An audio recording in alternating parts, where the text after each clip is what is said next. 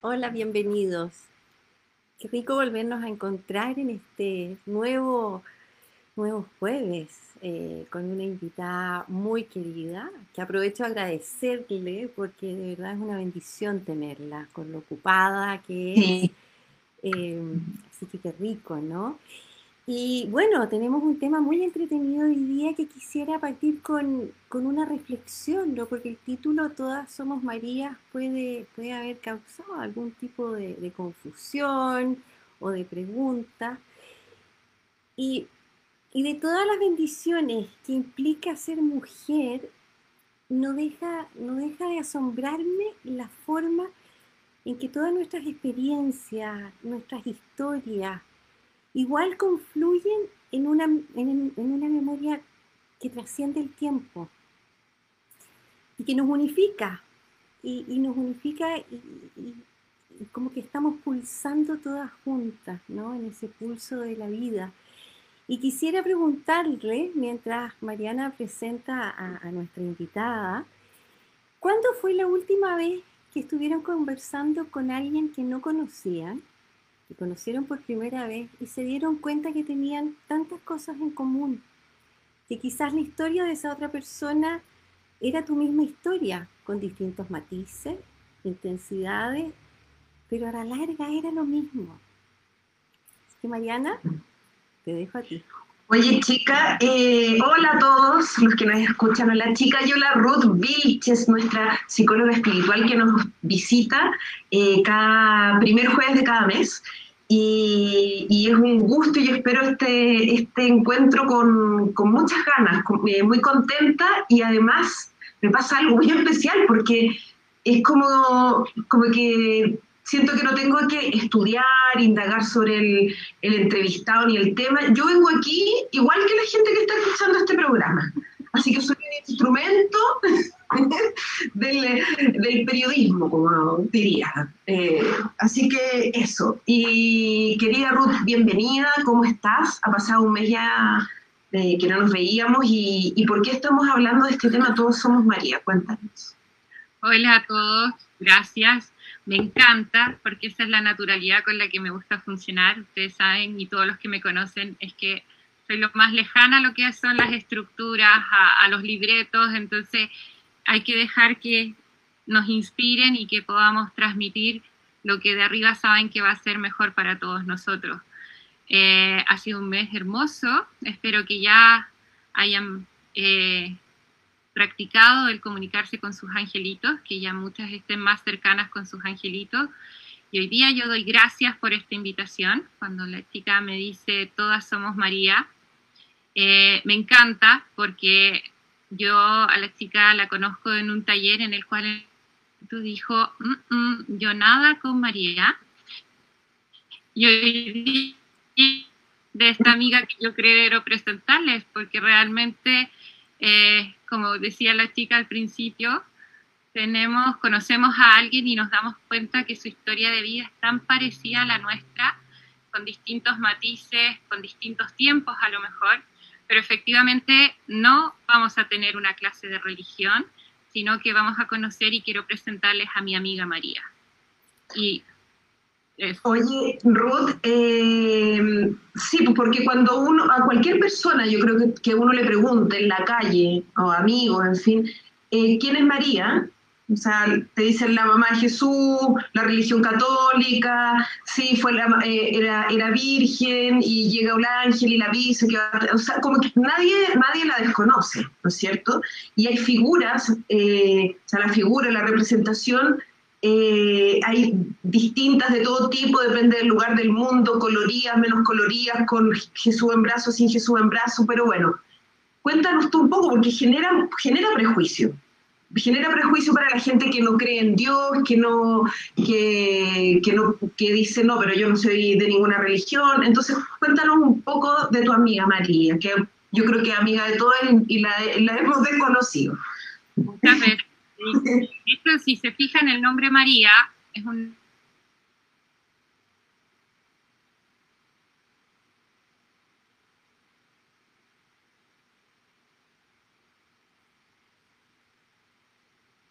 asociamos definitivamente con ello, tantos personas católicas como las que no lo son.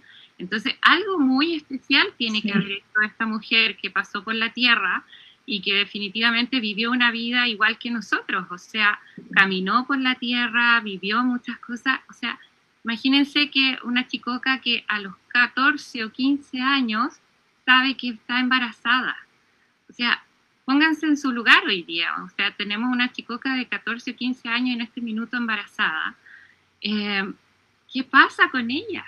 Y no entiende nada. ¿Mm?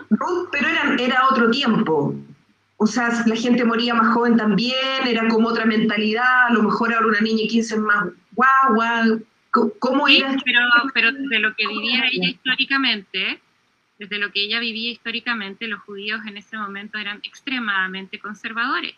O sea, tú no podías quedar embarazada sin que tú hubieras estado realmente con quien fue prometido tu marido.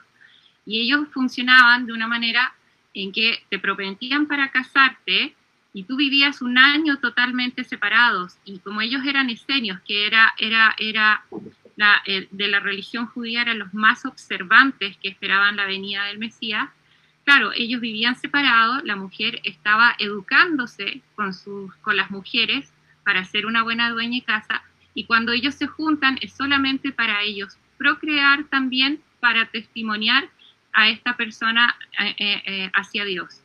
O sea, la, la junta venía después de un año y ella estaba en ese tiempo de espera, entonces no tenía por dónde tener conexión con ningún hombre.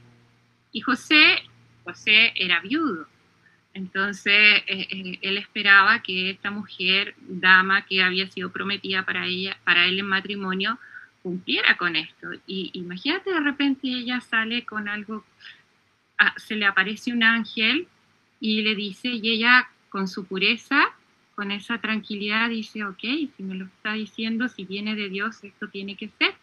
Pero implica que una niñita de 14 años va a tener que enfrentar a toda esta sociedad que va a repudiar, porque eso era lo que hacían, las, las mataban a pedradas.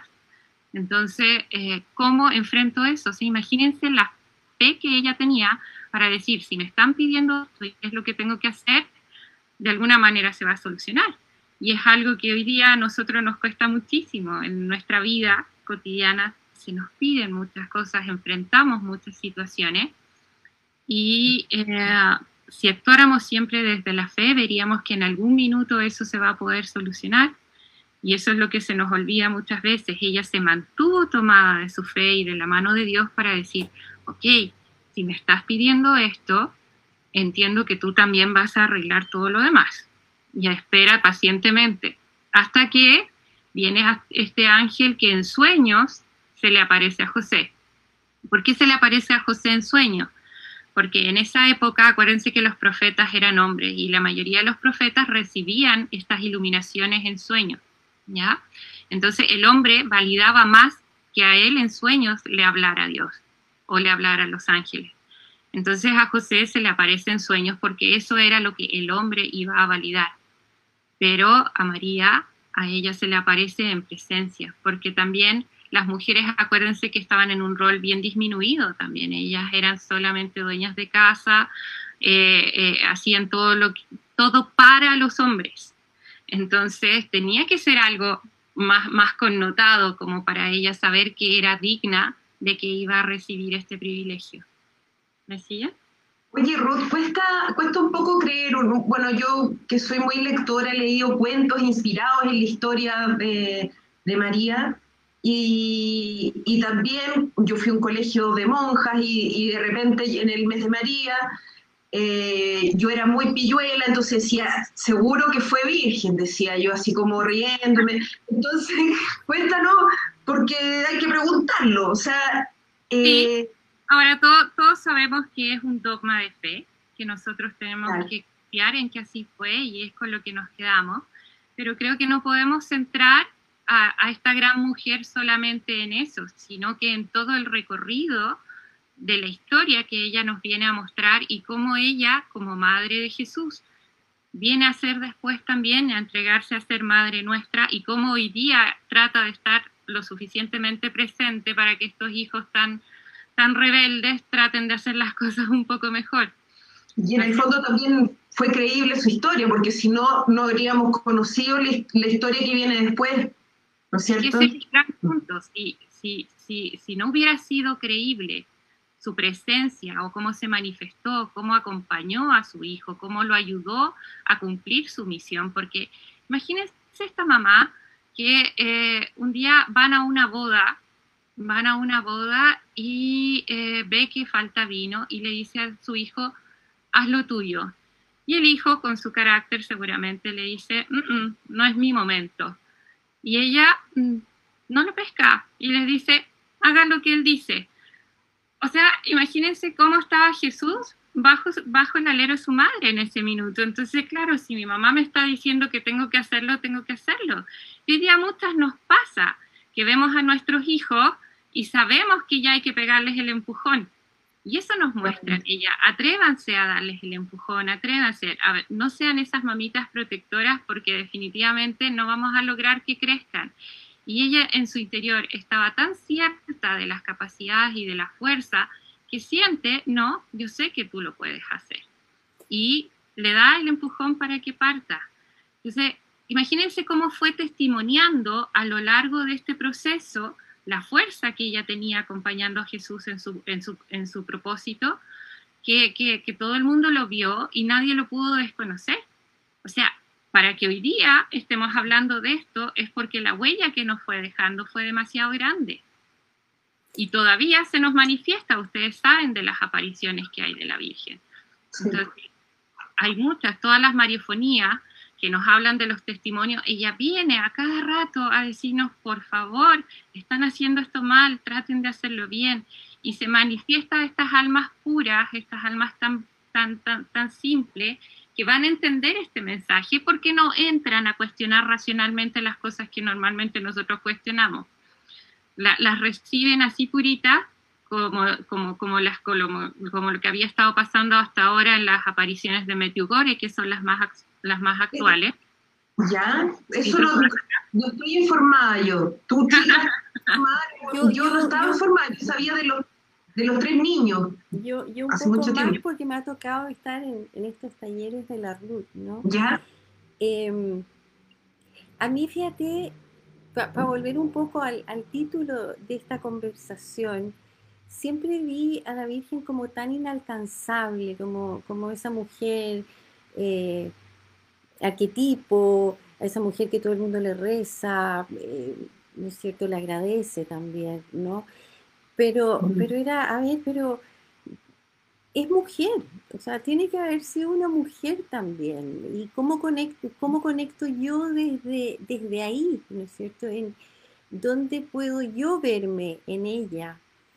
Em, hicimos, quiero contar el ejercicio que hicimos en, la Fundación Betania y que aparece en el libro La llave. Eh, para el Día de la Madre hicimos una, tarjetita con la silueta de una mujer, que podría haber sido la Virgen, podría haber sido cualquier mujer en realidad. Y las mujeres de la fundación tenían que escribir su maternidad y tenían que firmar María, cosa que fuera anónimo. Y el juego era que habíamos escrito con la ayuda de Ruth la historia de la Virgen, pero actualizada. ¿Ya? Em, hoy día, o sea, una niñita hoy día a los 14 años conocemos cuántas que se han embarazado y que se tienen que ir de sus casas. Em, entonces era una historia bien, bien, bien dramática, ¿no? Porque, porque así la quisimos contar. Se metió con un tipo que era más viejo que ella, eh, pensó que le iba a dar cosas y se dio cuenta que no tenía nada, fue a parir casi en una toma, eh, le salió un cabro rebelde, de haber tenido déficit atencional de seguro. se metía con, grupos que, que, nadie conocía, desaparecía por meses, volvía. O sea, ella como mamá no lo puede haber pasado tan bien, ¿no? Lo vio morir en sus brazos, o sea, no en sus brazos, pero ahí delante de ella. Y, cuando empezaron a leer las historias, estas mujeres de la fundación no adivinaron, porque muchas de las historias de ella se parecían a la de la Virgen. Entonces, era, wow, también fue humana, ¿no es cierto? Y, qué rico tener esa imagen de alguien que lo pudo hacer, que lo logró, lo logró a través de su fe. Entonces, eh, yo hoy día la miro como, como una par, pero con más respeto, ¿no? Ya, ya no la miro como esa mamá, sino que la miro como, como la mujer que fue. Entonces ha sido muy lindo. Exacto.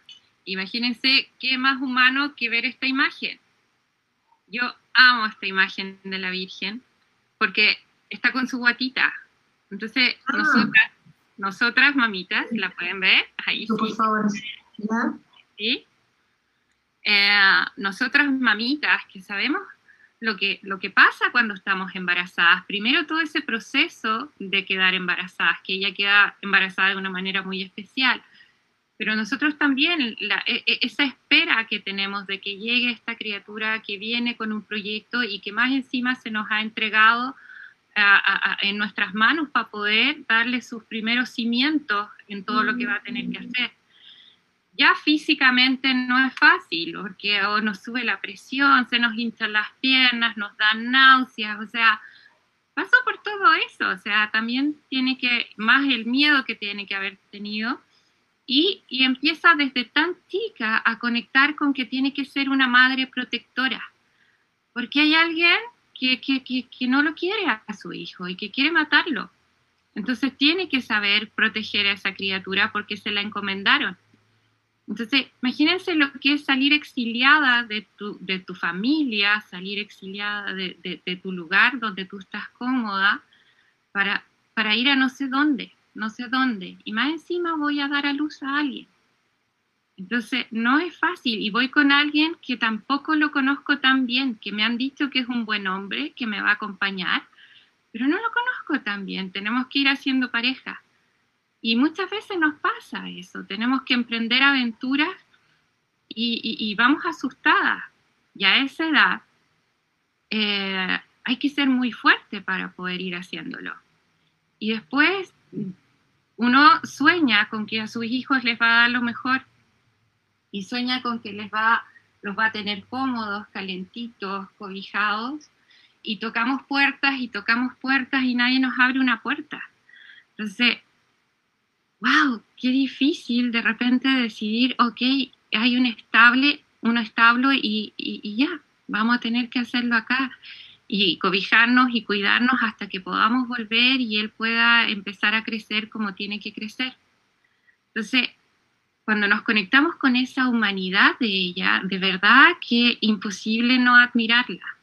Y después todo el proceso en que, como decíamos, están las bodas de Caná, que, es uno de los hitos importantes que uno menciona, pero ella lo va acompañando y, en esa discreción que tenían las mujeres judías en esa época, de saber, pero aparecer como buena mujer, ahora te toca, ahora tienes que hacerlo, aquí estoy. Pero imagínense el momento cuando ya sabe que la misión de su hijo es morir, darse por todo el resto. O sea, porque supongo que, igual que nosotras, que cuando nuestros hijos se presentan en el colegio, vamos a las presentaciones y los vemos y, wow, es mi hijo, sí. Y ella seguramente babeaba cuando lo escuchaba hablar y cuando le hablaba a la gente y todo el mundo lo seguía y sabía que también tenía atractores, pero estaban en un ambiente donde todos estaban siguiendo esta palabra que resonaba en los corazones y que llegaba a todo el mundo. Entonces, claro, mamá fascinada viendo lo que hace su hijo, pero de repente se empieza a derivar todo este camino en que él va a tener que sufrir mucho y nosotros no queremos ver sufrir a nuestros hijos.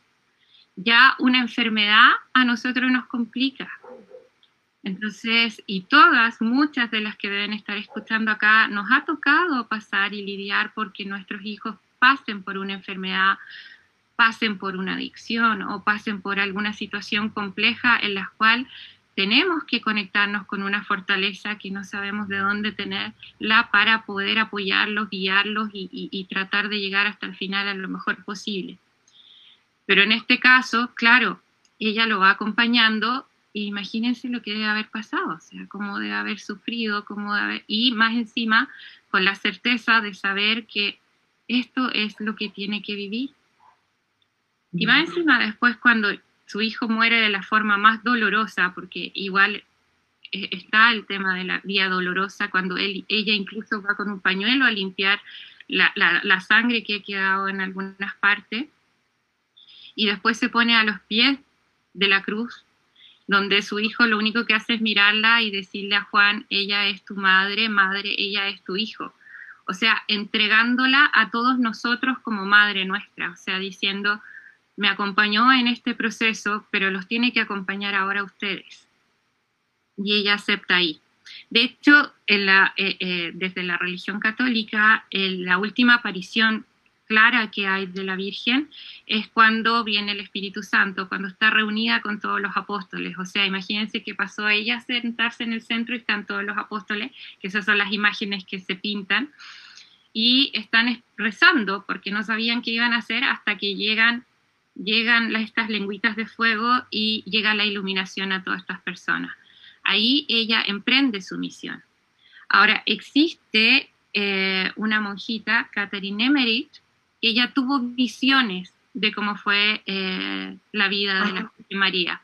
Y Catherine Emmerich también es la que escribió La Pasión. Cuando Mel Gibson quería escribir ah, algo ¿Se acuerdan la película La Pasión? Mel Gibson él andaba buscando, él quería hacer algo importante, pero no sabía qué. Y un día se sienta en una, en una biblioteca y ¡pum! le cae un libro encima. Y era la vida de Jesús según Catherine Emmerich, ¿ya? Y él empieza a leer esto y ahí es donde hace la película, basada en los relatos de esta, de esta monjita, ¿ya? Cuéntanos, por favor. Y esta monjita estuvo cinco años contando sus visiones a Clemente Brentano, que era un poeta y, un escritor de esa época. ¿Por qué? Porque ella ya estaba estigmatizada y estaba con muchos dolores. Entonces ella cerraba sus ojitos y como una película empezaba a ver todo. Entonces así pudo relatar la pasión de Cristo, como también pudo relatar la vida de la Virgen María. ¿ya? Y dentro de los relatos que hay, ahí aparecen esas cosas que no, que no las conocemos porque no están en la Biblia, aparecía como ella, ella estaba permanentemente haciendo servicio. Era como que ella trabajaba en una fundación y ayudaba a los abuelitos, ayudaba a la gente, consolaba a la gente, estaba todo el tiempo acompañando y aconsejando a, los apóstoles. De hecho, ellos pasaron a ser prácticamente como hijos de ella porque necesitaban de, su consuelo y de su apoyo. De hecho, al final, cuando ella iba a morir, que fue 14 años después que muere Jesús. Ah, perfecto. Que ella recibe... Ella, sube, ¿no? Ella, ella es la única... Asunción se llama. la asunción de la Virgen, ¿no? Sí. Claro. Jesús asciende porque él sube espíritu, ¿ok? Y la asunción es porque la ayudan a subir. Por eso se habla de la asunción de la Virgen, ¿ok? Entonces, eh, ella en ese minuto siente y lo transmite y todos los apóstoles estaban en distintos lugares muy lejanos y todos llegaron a donde estaba ella para poder tener la última bendición de esta madre bendita que los había apoyado tanto. Entonces, una mujer que se desarrolla como mujer, o sea, en, su, rol, eh, en su rol de madre de Jesús, después ella también empieza a transmitir y su evangelización es desde el amor, o sea, transmitiendo amor, acercándose a las personas, consolándolas, pero siempre abrazándolas desde el amor. Que esos son los mensajes de amor que transmite en las apariciones que hemos desaprovechado muchas veces. ¿Mm? Entonces, y eso, entonces eso, eso es, eso es como, porque escuchándote, no escuchando hablar de esta María más humana, ¿no? Más, más aquí, al lado nuestro. Eh, podríamos haber hecho otro, otro Zoom, otra invitada, ¿no? Con la imagen de ella.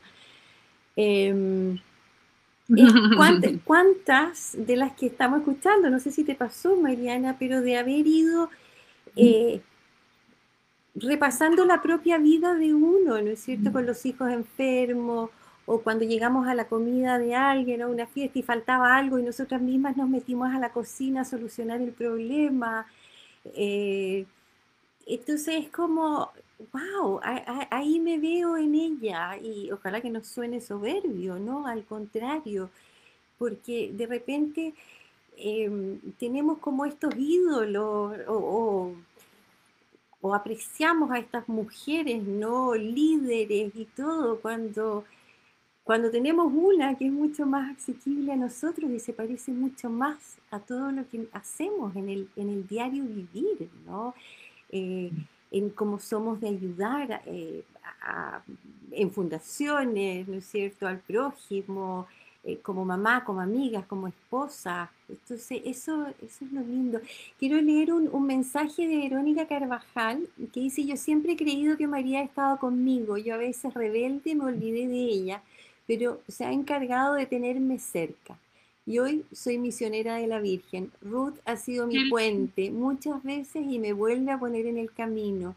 Gracias. Marcela Esquivel le encantó la imagen y dice confía y queda en silencio. Así es que, qué lindo, me, encanta porque, porque es eso, antes la sentía tan lejana y hoy día la siento como, como lo dije, ahí eh, puedo mirarla y verme yo también reflejada en ella y, y a veces, no a veces, pero muchas veces le digo, ojalá que ella también me pueda ayudar a eso, ¿no? A, a, mí me pasa, chica, tú me, tú me dijiste que, me pasaba. A mí, a mí me pasa, fíjate, cuando, cuando Ruth nos empieza a contar su historia, em, ahora em, siento que, que falta, que, o sea, esto que hablamos un poco a veces de la boca para afuera, de la sororidad. Eh, y cuando lo empiezo a mirar sin esa religión que a veces me pesó en el colegio, por otro tipo de cosas, y que me pudo haber nublado en el fondo haber visto la historia de esta manera, ¿no? Eh, me hace como un llamado a ser más, más empática, más generosa y más amorosa con la historia de otras mujeres que a lo mejor eh, yo las, las, puedo mirar con más prejuicio, porque, las, porque la historia no me resuena, encuentro que a lo mejor, no sé, yo lo he pasado más mal que ella. Creo que las historias, como dices tú, no son comparables la historia de ninguna de, las personas que estamos en este mundo. Eh, cada uno tiene sus dolores propios y tampoco son comparables. Y, y, lo que me genera a mí es tener empatía. Y si lo miro desde, bueno, desde ese punto de vista, eso es lo que me sucede, de empezar a mirar a otras personas, porque como dices tú, nosotros eh, seguimos a mujeres que son líderes, abogadas, eh, presidentas, cantantes, artistas, que tienen un discurso súper sólido, pero también hay grandes mujeres al lado tuyo, en la esquina, la señora que tocó el timbre para pedir la comida para la toma, ¿no es cierto? Eh, eh, no necesitas tener un súper discurso, un súper talento. Eh, yo creo que ese es el llamado que a mí me genera. Y lo otro que quería decirte, Ruth, cuando tú hablabas de, la, de las bodas de Caná, yo estuve en Caná.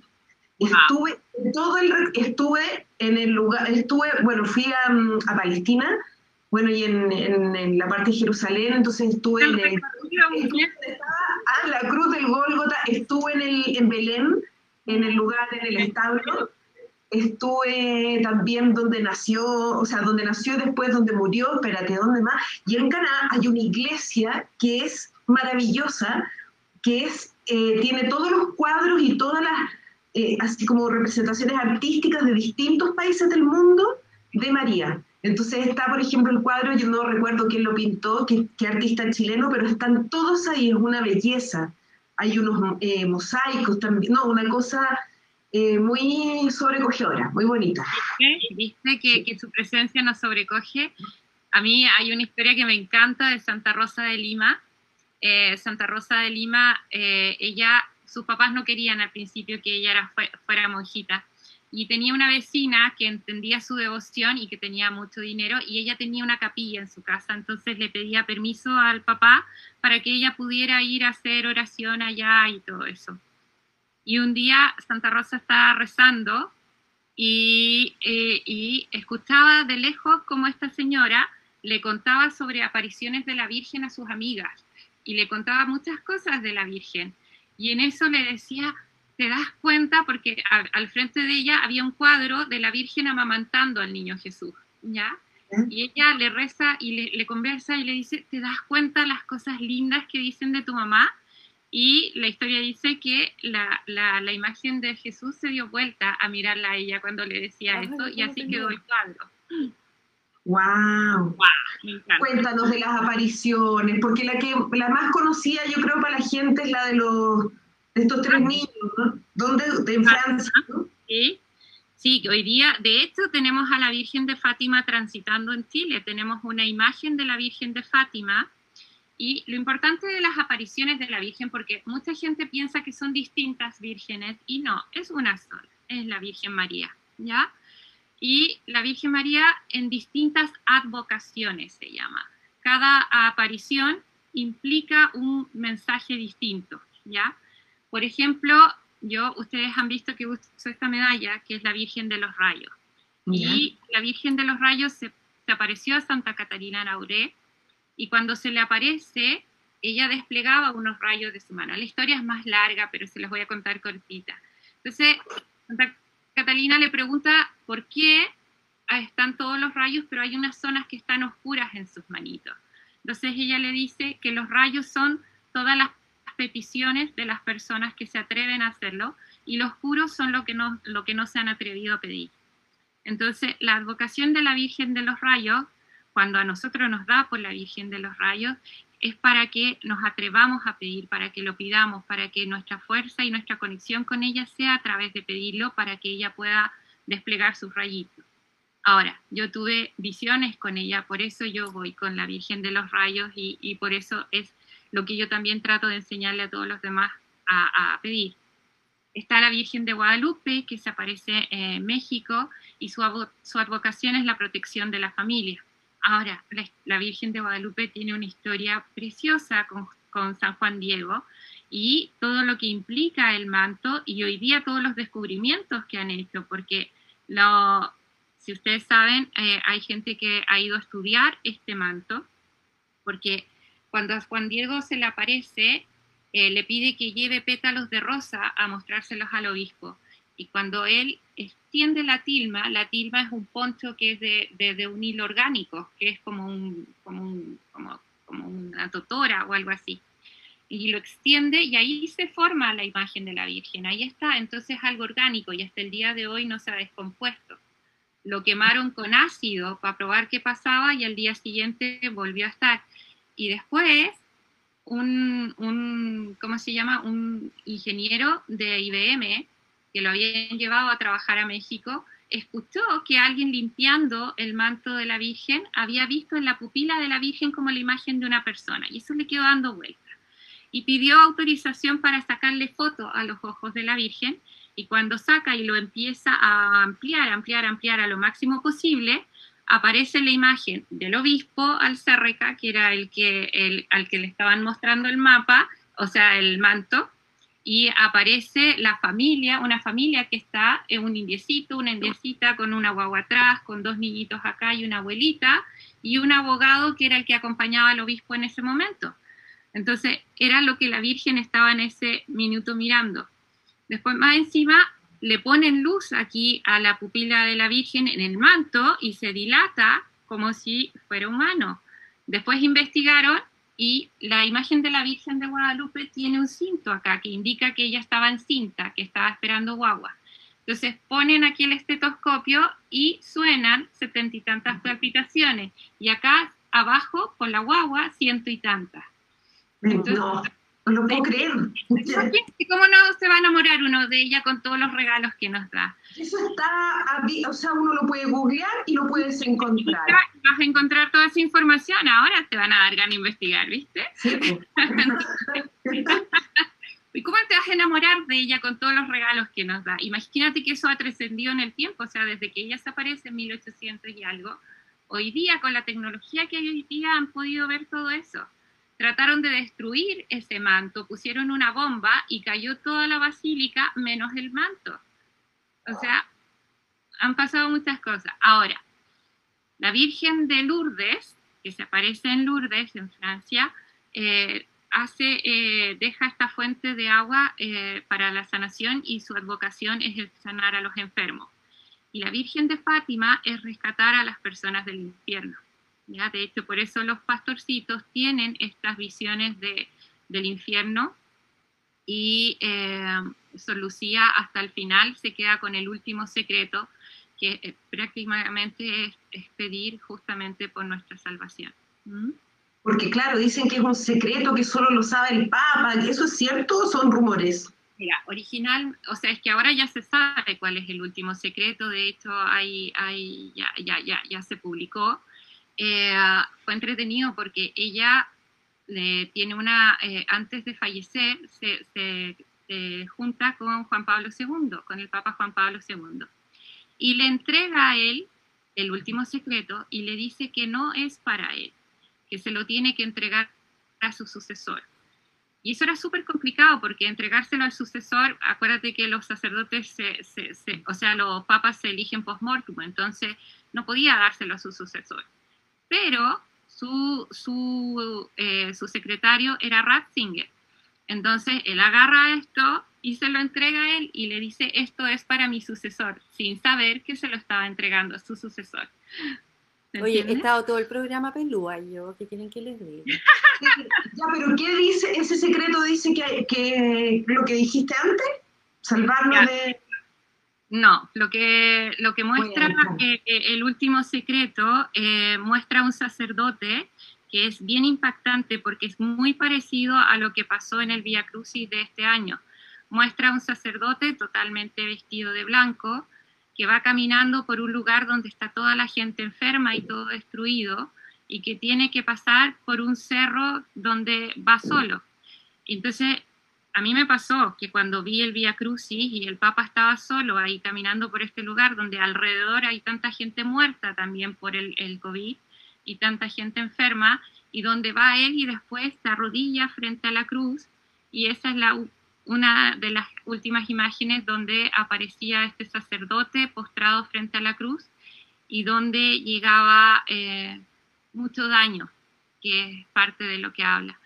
Eh, en, los, en, los, anteriores ella ya iba hablando de, de, esta contaminación que había en la iglesia y la depuración que tenía que venir. ¿ya? Ah, el último secreto va más enfocado desde el dolor que hay de, este proceso que se está viviendo también en la iglesia. ¿ya? Y que a nosotros nos tiene que invitar a nosotros, nosotros ser testimonios de amor, nosotros ser testimonios de luz, no porque una estructura tenga sus fallas, nosotros nos vamos alejando de eso, no, no, no podemos perder el centro que es Dios y estar tomados de su mano y seguir y hacer que esta iglesia sea la iglesia de amor que tiene que ser y no una estructura que, que, que, va a cometer errores como las cometemos todos. Y el último, la última aparición de ella, ¿cuál es? Ah, Medjugorje. Eh, en Medjugorje eh, es, eh, también son cinco videntes que lo están, eh, la están viendo desde que ellos eran chicos. Hoy día ellos son todos grandes y ah, hay una sola que es eh, la que está recibiendo como los últimos mensajes hasta que en algún minuto esto se tenga que dar a conocer a todo el mundo. ¿ya? Hay un sacerdote que fue para allá Metiugoré y las experiencias, puedes ver la película Tierra de María, para las que les interese. Allí se habla sobre los testimonios de de Medjugorje y todas las personas que han tenido la suerte de ir para allá, nadie, nadie sale sin haber sentido algo especial y que tu corazón vaya hacia un proceso de conversión, de conectarte más con el amor y con la fuerza. Y ahí es, eh, es lindo porque la Virgen cuando se aparece, se, aparece más con un manto rosado, ¿ya? Un, un rosado fuerte. Estábamos acostumbrados a verla de celeste siempre, y, ahora ya aparece con un manto rosado. O sea, imagínense esta mamita que nos mira y dice, ya, pues entiendan, por favor, hagan las cosas de otra manera. Además, eh, no solamente están en esas apariciones, muchos los que tenemos la bendición, mis dones se potenciaron rezando el rosario. O sea, eh, el rosario es una es un arma muy fuerte y ahí es donde yo he logrado mi conexión más fuerte y es de donde puedo eh, transmitir o, ver cosas que puedan ir ayudando también. Y siempre he sentido que es parte que la Virgen quiere que uno se conecte con eso y es su manera de encontrar instrumentos para poder ayudar. ¿y de dónde viene el, la, oración Dios te salve María? Oye, espérame un poco, dame un segundo que están preguntando cómo se llama la película. Tierra, de, María. Tierra de María. Tierra de ¿Ya? Esa la pueden encontrar en, en YouTube, está. Y eh, busquen Medjugorje, Medjugorje se escribe, y van a encontrar incluso los, los últimos mensajes, hay, hay, y sale toda la historia de los chiquillos y todo, y eh, ha sido validada porque mandaron a un sacerdote, ustedes saben que todos tenemos de Santo Tomás, así ver para creer, mandaron un sacerdote en la época del Papa Juan Pablo II. Él mandó un sacerdote a validar esto y ustedes saben que son como complicaditos para evaluar todo esto. Y eh, este señor está rechazando todo y de repente lo ven que en misa queda mirando extasiado y él está ya permanente allá en Medjugorje, trabajando y ayudando en todas las peregrinaciones que hay, porque la, la vio una vez y ya dijo, ok, no puedo decir que no. ¿Mm? ¿Cuándo va a estar ya Ruth? Espérame, Daniela, Daniela Spadoni, que está con nosotros desde Argentina, dice la Virgen de San Nicolás también dio muchísimos mensajes. La Virgen de San Nicolás, Dani, y a ti te hizo un regalo maravilloso. Dani tiene la bendición de, de ser bendecida por la Virgen de San Nicolás allá en, Argentina, porque es Gladys, eh, Gladys es una vidente que tiene conexión con ella y cuando Dani estuvo enferma, ella estaba con una leucemia, estuvo muy complicada. Los papás de Dani, cuando ella estaba complicada, fueron a, tratar de hablar con, con, ella y no se podía porque había que tirar las cartas en el jardín. Y, en algún minuto, mientras los papás estaban de vuelta, estoy contando resumido, Dani, yo sé que la historia es más linda. Y cuando los papás venían de vuelta, reciben una llamada, Dani estaba ahí totalmente aislada para que no se contaminara con otros bichos, y le pasan la llamada y Gladys le habló. Gladys le habló y Gladys eh, y de ahí Dani desde el día siguiente está sana sanita, sanita, tanto que puede estar escribiendo. Entonces, eh, y, si nos ponemos a investigar, tenemos tantos regalos de ella eh, de esa manera. Eh, y, Dani es un testimonio vivo de eso. De hecho, Dani también tiene una conexión muy potente con nuestra Madre Santísima. Y cuando le habla también, ella ve cómo, cómo, cómo, cómo, cómo le hace gestos. Oye, Verónica Carvajal Pregunta, Ruth, ¿los hombres marianos qué rol cumplen? Siento que son más devotos que las mujeres. Es que los hombres marianos, bendito sea, desarrollan su conexión femenina también, o sea, definitivamente. Son? Perdona, ahí me perdí. ¿Es, algo... No, marianos que siguen a la Virgen María, siguen a la Virgen María, pero el hombre cuando se conecta es con una fuerza porque primero conectan con su parte femenina también. Entonces desarrollan mucho la, potencia y la fuerza del amor en su interior. O sea, yo he conocido hombres marianos y de hecho tengo la bendición, don Manuel, don Manuel me trajo y él me, empezó a abrir los ojos en la Virgen de la Rosa también.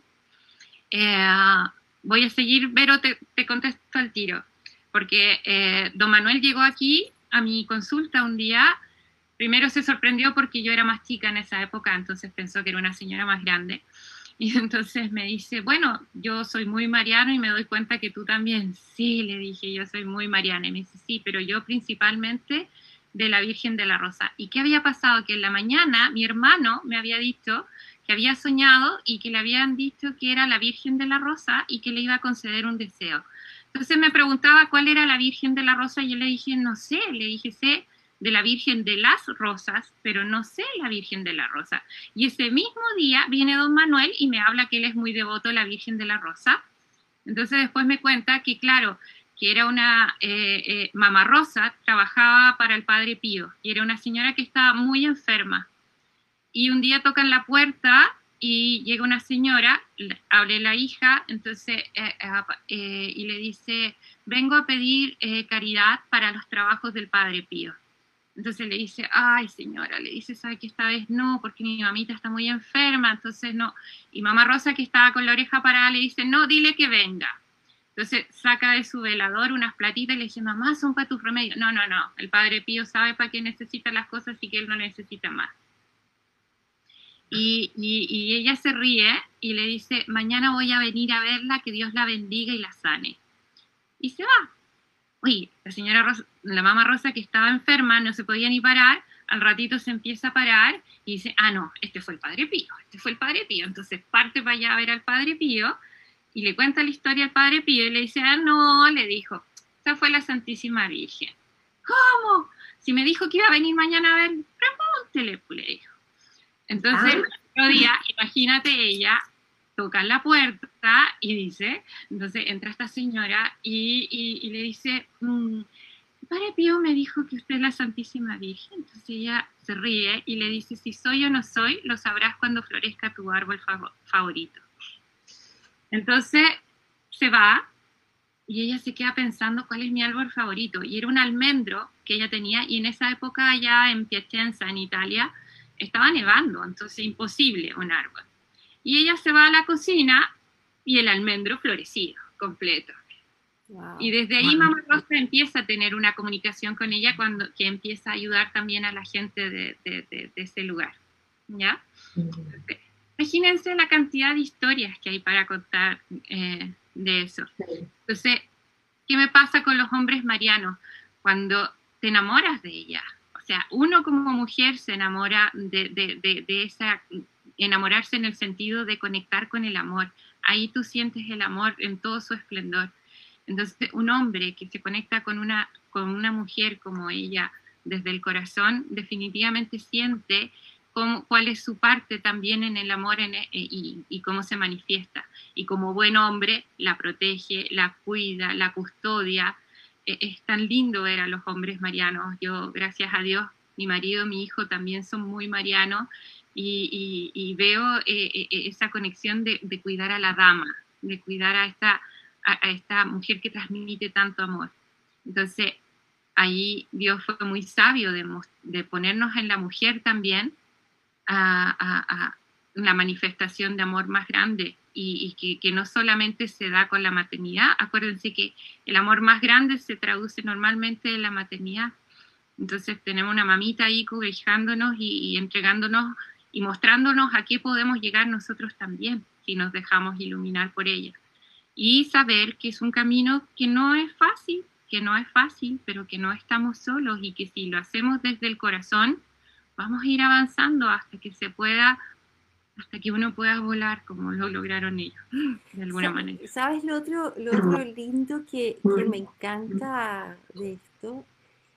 Es que es una historia, como, como lo, lo, dije un poco al principio, ¿no? que podría haber sido escrita tan dramática, no trayéndola hoy día, sino que, ¿no es cierto?, podríamos haber tenido una, una María víctima, sin embargo, no, para nada. Eh, ¿Cómo hace de su vida ¿no? un ejemplo? Un ejemplo para, para muchos. te digo, los premios Mujer Impacta, Mujeres Líderes, o sea, ella debería tener todos los premios por, por lo que es, por lo que representa, por, todo, por todos los roles que cumplió, ¿no? Eh, entonces es bonito, es bonito como, como es una historia linda, eh, a pesar de todo, a pesar de, porque cuántas mujeres, ¿no es cierto?, han perdido a sus hijos, han tenido enfermedades, separaciones, cosas eh, dramáticas, ¿no es cierto?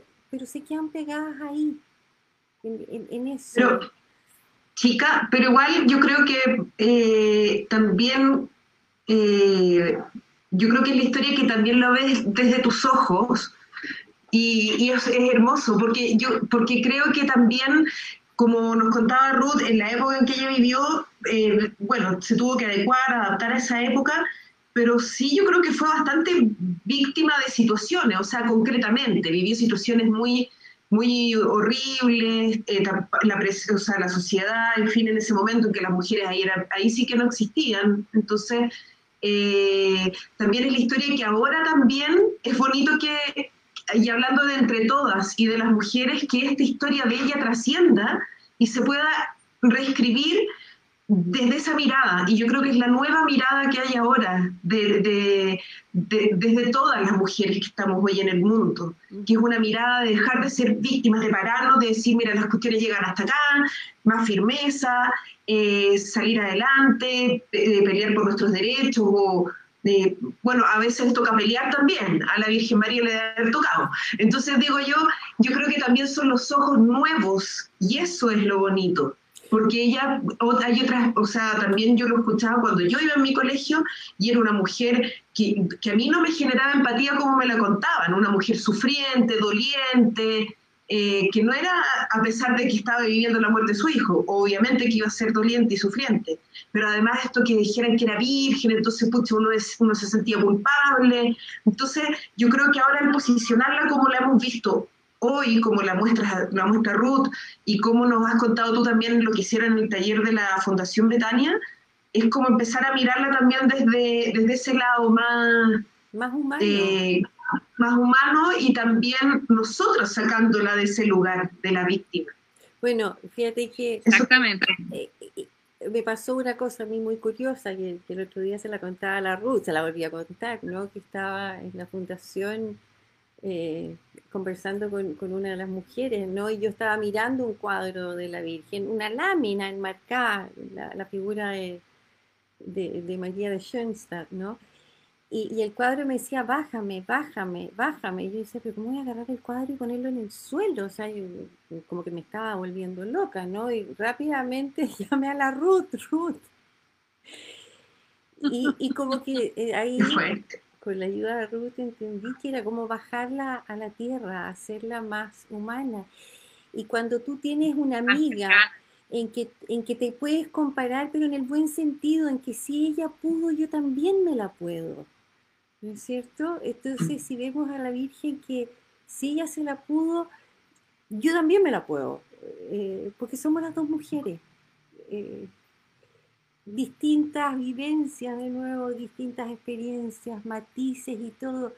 Pero si hay alguien que se la puede, me da el ánimo a mí también querer poder hacerlo. Eso, esa era Exactamente. Y acuérdense del nombre que partimos, que aún todas somos María. Sabiamente ponen a María Magdalena también al lado de la Virgen María que nos muestra que también podemos emerger nuevamente, que, podemos haber tenido una vida y poder conectarnos, poder volver a, redimirnos y, tomar un rumbo más sano en nuestras vidas también. Y que avanzamos igual que como ella iba avanzando al lado de la Virgen, que no, no hay, no hay, no está mal, o sea, todas podemos lograrlo, todas podemos ser María en ese momento. Pero hoy día la invitación y, yo tengo una historia que me encanta porque eh, ahora viene el mes de María. O sea, creo que yo les invité a, que conocieran a mi querida amiga y, creo que les queda mucha, hay mucho donde van a encontrar información sobre ella, pueden googlear sobre ella, van a encontrar libros sobre ella, pero vamos viéndola desde este aspecto tan cercano. Y, acordarnos que está el mes de María, eh, buscar nuestra forma de conectarnos, de hacerla entrar en nuestra casa, que empiece a caminar junto a nosotros y eh, dejarla que entre en nuestro corazón, para que si su, su corazón late junto con el de nosotros, les aseguro que vamos a ir viendo las cosas de una manera más dulce, más amorosa y vamos a trascender también esa dulzura y ese amor. Em, eh, tengo una historia que justo cuando estaba preparándome y rezando para poder partir, me hizo acordar y se me había olvidado. Eh, un día yo, eh, cuando estoy despertando, después, escucho y me decían Belle Fleur de mon jardin, y era una mujer, bella flor de mi jardín. Y dije, va, qué raro. Y en francés más encima, qué raro. Y después pasó un tiempo y de nuevo escucho Belle Fleur de mon jardin. Y justo a mi marido se le dio eh, que iba allí, eh, le, dicen que lo mandan a París. Bueno, la historia es más larga, pero lo entretenido es que mandaban a París y le dije, yo quiero ir contigo. y, eh, y me decía, sí, pero saca pasaporte primero. La cosa es que todo se dio muy rápido. Mi pasaporte estaba en un día, cosa que nunca pasa, pero todo se me dio. Y justo atiendo a don Juan y me dice y me felicita porque iba a ir a, iba a, ir a París, qué rico, te felicito, esto. Y me dice, oye, ¿y cómo es esta cosa de la historia de la Virgen de los Rayos? Porque siempre... Y ahí escucho de nuevo Fleur de Montjardin y dije, ¡ah! Voy a ir a ver dónde, dónde, dónde desapareció y ahí entendí por qué. Y, y ahí recapitulé, porque justo estábamos en el mes de María y yo le había pedido a todos los que rezábamos juntos el mes de María que nosotros nos ofreciéramos como flores a sus pies y que algo que nosotros teníamos que trabajar lo ofreciéramos como una flor en botón que durante el mes tenía que irse abriendo, o sea, lo teníamos que ir trabajando, lo teníamos que ir corrigiendo para poder hacer un hermoso jardín alrededor de ella. Y ahí entendí, y fue el regalo más grande, porque ahí pude ir y tener la emoción de ir a la Rue de Bac y ver a, Santa Catalina que está incorrupta ahí eh, eh, en, la, en, la, en, la, en, la, iglesia donde desapareció y donde ella conversó con, con la Virgen de los Rayos.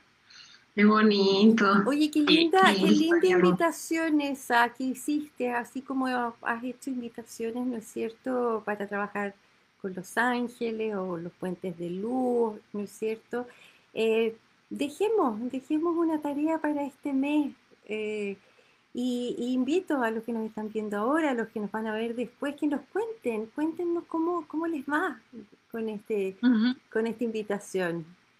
Hagamos que ese jardín sea maravilloso, hagamos que ese jardín sea maravilloso, porque así nuestros jardines personales también les aseguro que van a empezar a ser mucho más, más hermosos y ahí vamos a sentir esos olores con los que asocian las apariciones de la Virgen, vamos a ver esas bellezas en las flores también nuestras, y es una invitación que de verdad se los hago de corazón, con, con, amor, con humildad, porque de verdad conocer a esta amiga es lejos lo mejor que nos puede pasar. Entonces, ¿cuál es la invitación? ¿Qué tenemos que hacer, Ruth? Pedirle el voto. Ya sabemos que viene el mes de María y que parte el 8 de noviembre y que termina, o sea, concluye con su celebración el día 8 de diciembre. Todas las iglesias, no sé, este año yo creo que no van a ser, pero como justamente no va a haber tanta peregrinación y todo, armar nuestro altarcito, buscar cuál es la imagen de la Virgen que a nosotros nos llama la atención y esto es indistinto de si tenemos religión o no. Busquemos a esta amiga qué, qué, qué, qué vestido nos gusta. ¿Ok? Y empecemos a investigar un poco para que entiendan por qué nos gustó esta imagen.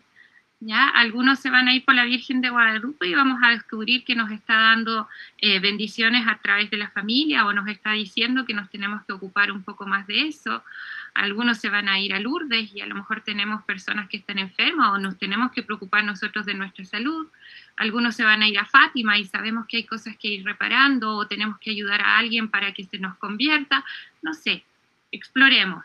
Yo quedo abierta a que si ustedes me preguntan, así como lo hicimos con los puentes, eh, yo les respondo y si me dicen, mira, a mí me gusta tal aparición, porque hay muchas, y yo les ayudo a interpretar qué es lo que les está tratando de decir. Y hagamos nuestro altarcito y trabajemos durante este mes hacer algo. A lo mejor vamos a ofrecer servicio a alguna parte, a lo mejor voy a trabajar mi mal genio, a lo mejor voy a tratar de llevarme mejor con otra persona. A, cada una sabe en su corazón qué es lo que a cada una necesita. Y ofrezcámoselo a esta querida amiga que queremos conocerla, que la respetamos, la valoramos, pero quiero sentirla cerca, tomada de la mano. ¿Mm? Gracias, Ruth. Muchas gracias. Qué linda invitación. Y, chica, no sé si cierras tú, cierro yo. Eh, tenemos que despedirnos ya. Tenemos que despedirnos ya. ¿Quieres decir quién es nuestro invitado para la próxima semana? Yo todavía estoy como sí, Sí. Eh, nuestro invitado para la próxima semana es Pedro Uribe. Él es psicólogo y es el creador de la ONG Ilusión Viril. Así que vamos a hablar ahí del feminismo eh, para hombres, de las masculinidades tóxicas. Se viene, se viene entretenido, interesante. Y no se olviden de, bueno, pueden ver este programa en distintas plataformas, eh, escribirle a Ruth, comentarnos después el próximo mes cómo le fue con esta, con esta tarea, que no es tarea, sino que es una recomendación, es, es, un regalo de Ruth. Así que yo por lo menos lo recibo y lo incorporo en mi corazón. Y muchas, muchas gracias y gracias a todos. Que estén muy bien. Gracias y ojalá que hoy día en esta conversación hayan conocido a esta amiga que, que nunca terminamos de conocerla, ¿no? Y cuando la miren, miren esa imagen que les gusta, vean dónde se reflejan ustedes en ella, eh, porque eso es lo lindo. Nos vemos el próximo jueves, que estén todos bien y por favor sigan cuidándose, que esta pandemia no ha terminado. Besos a todos. Chao, que estén bien.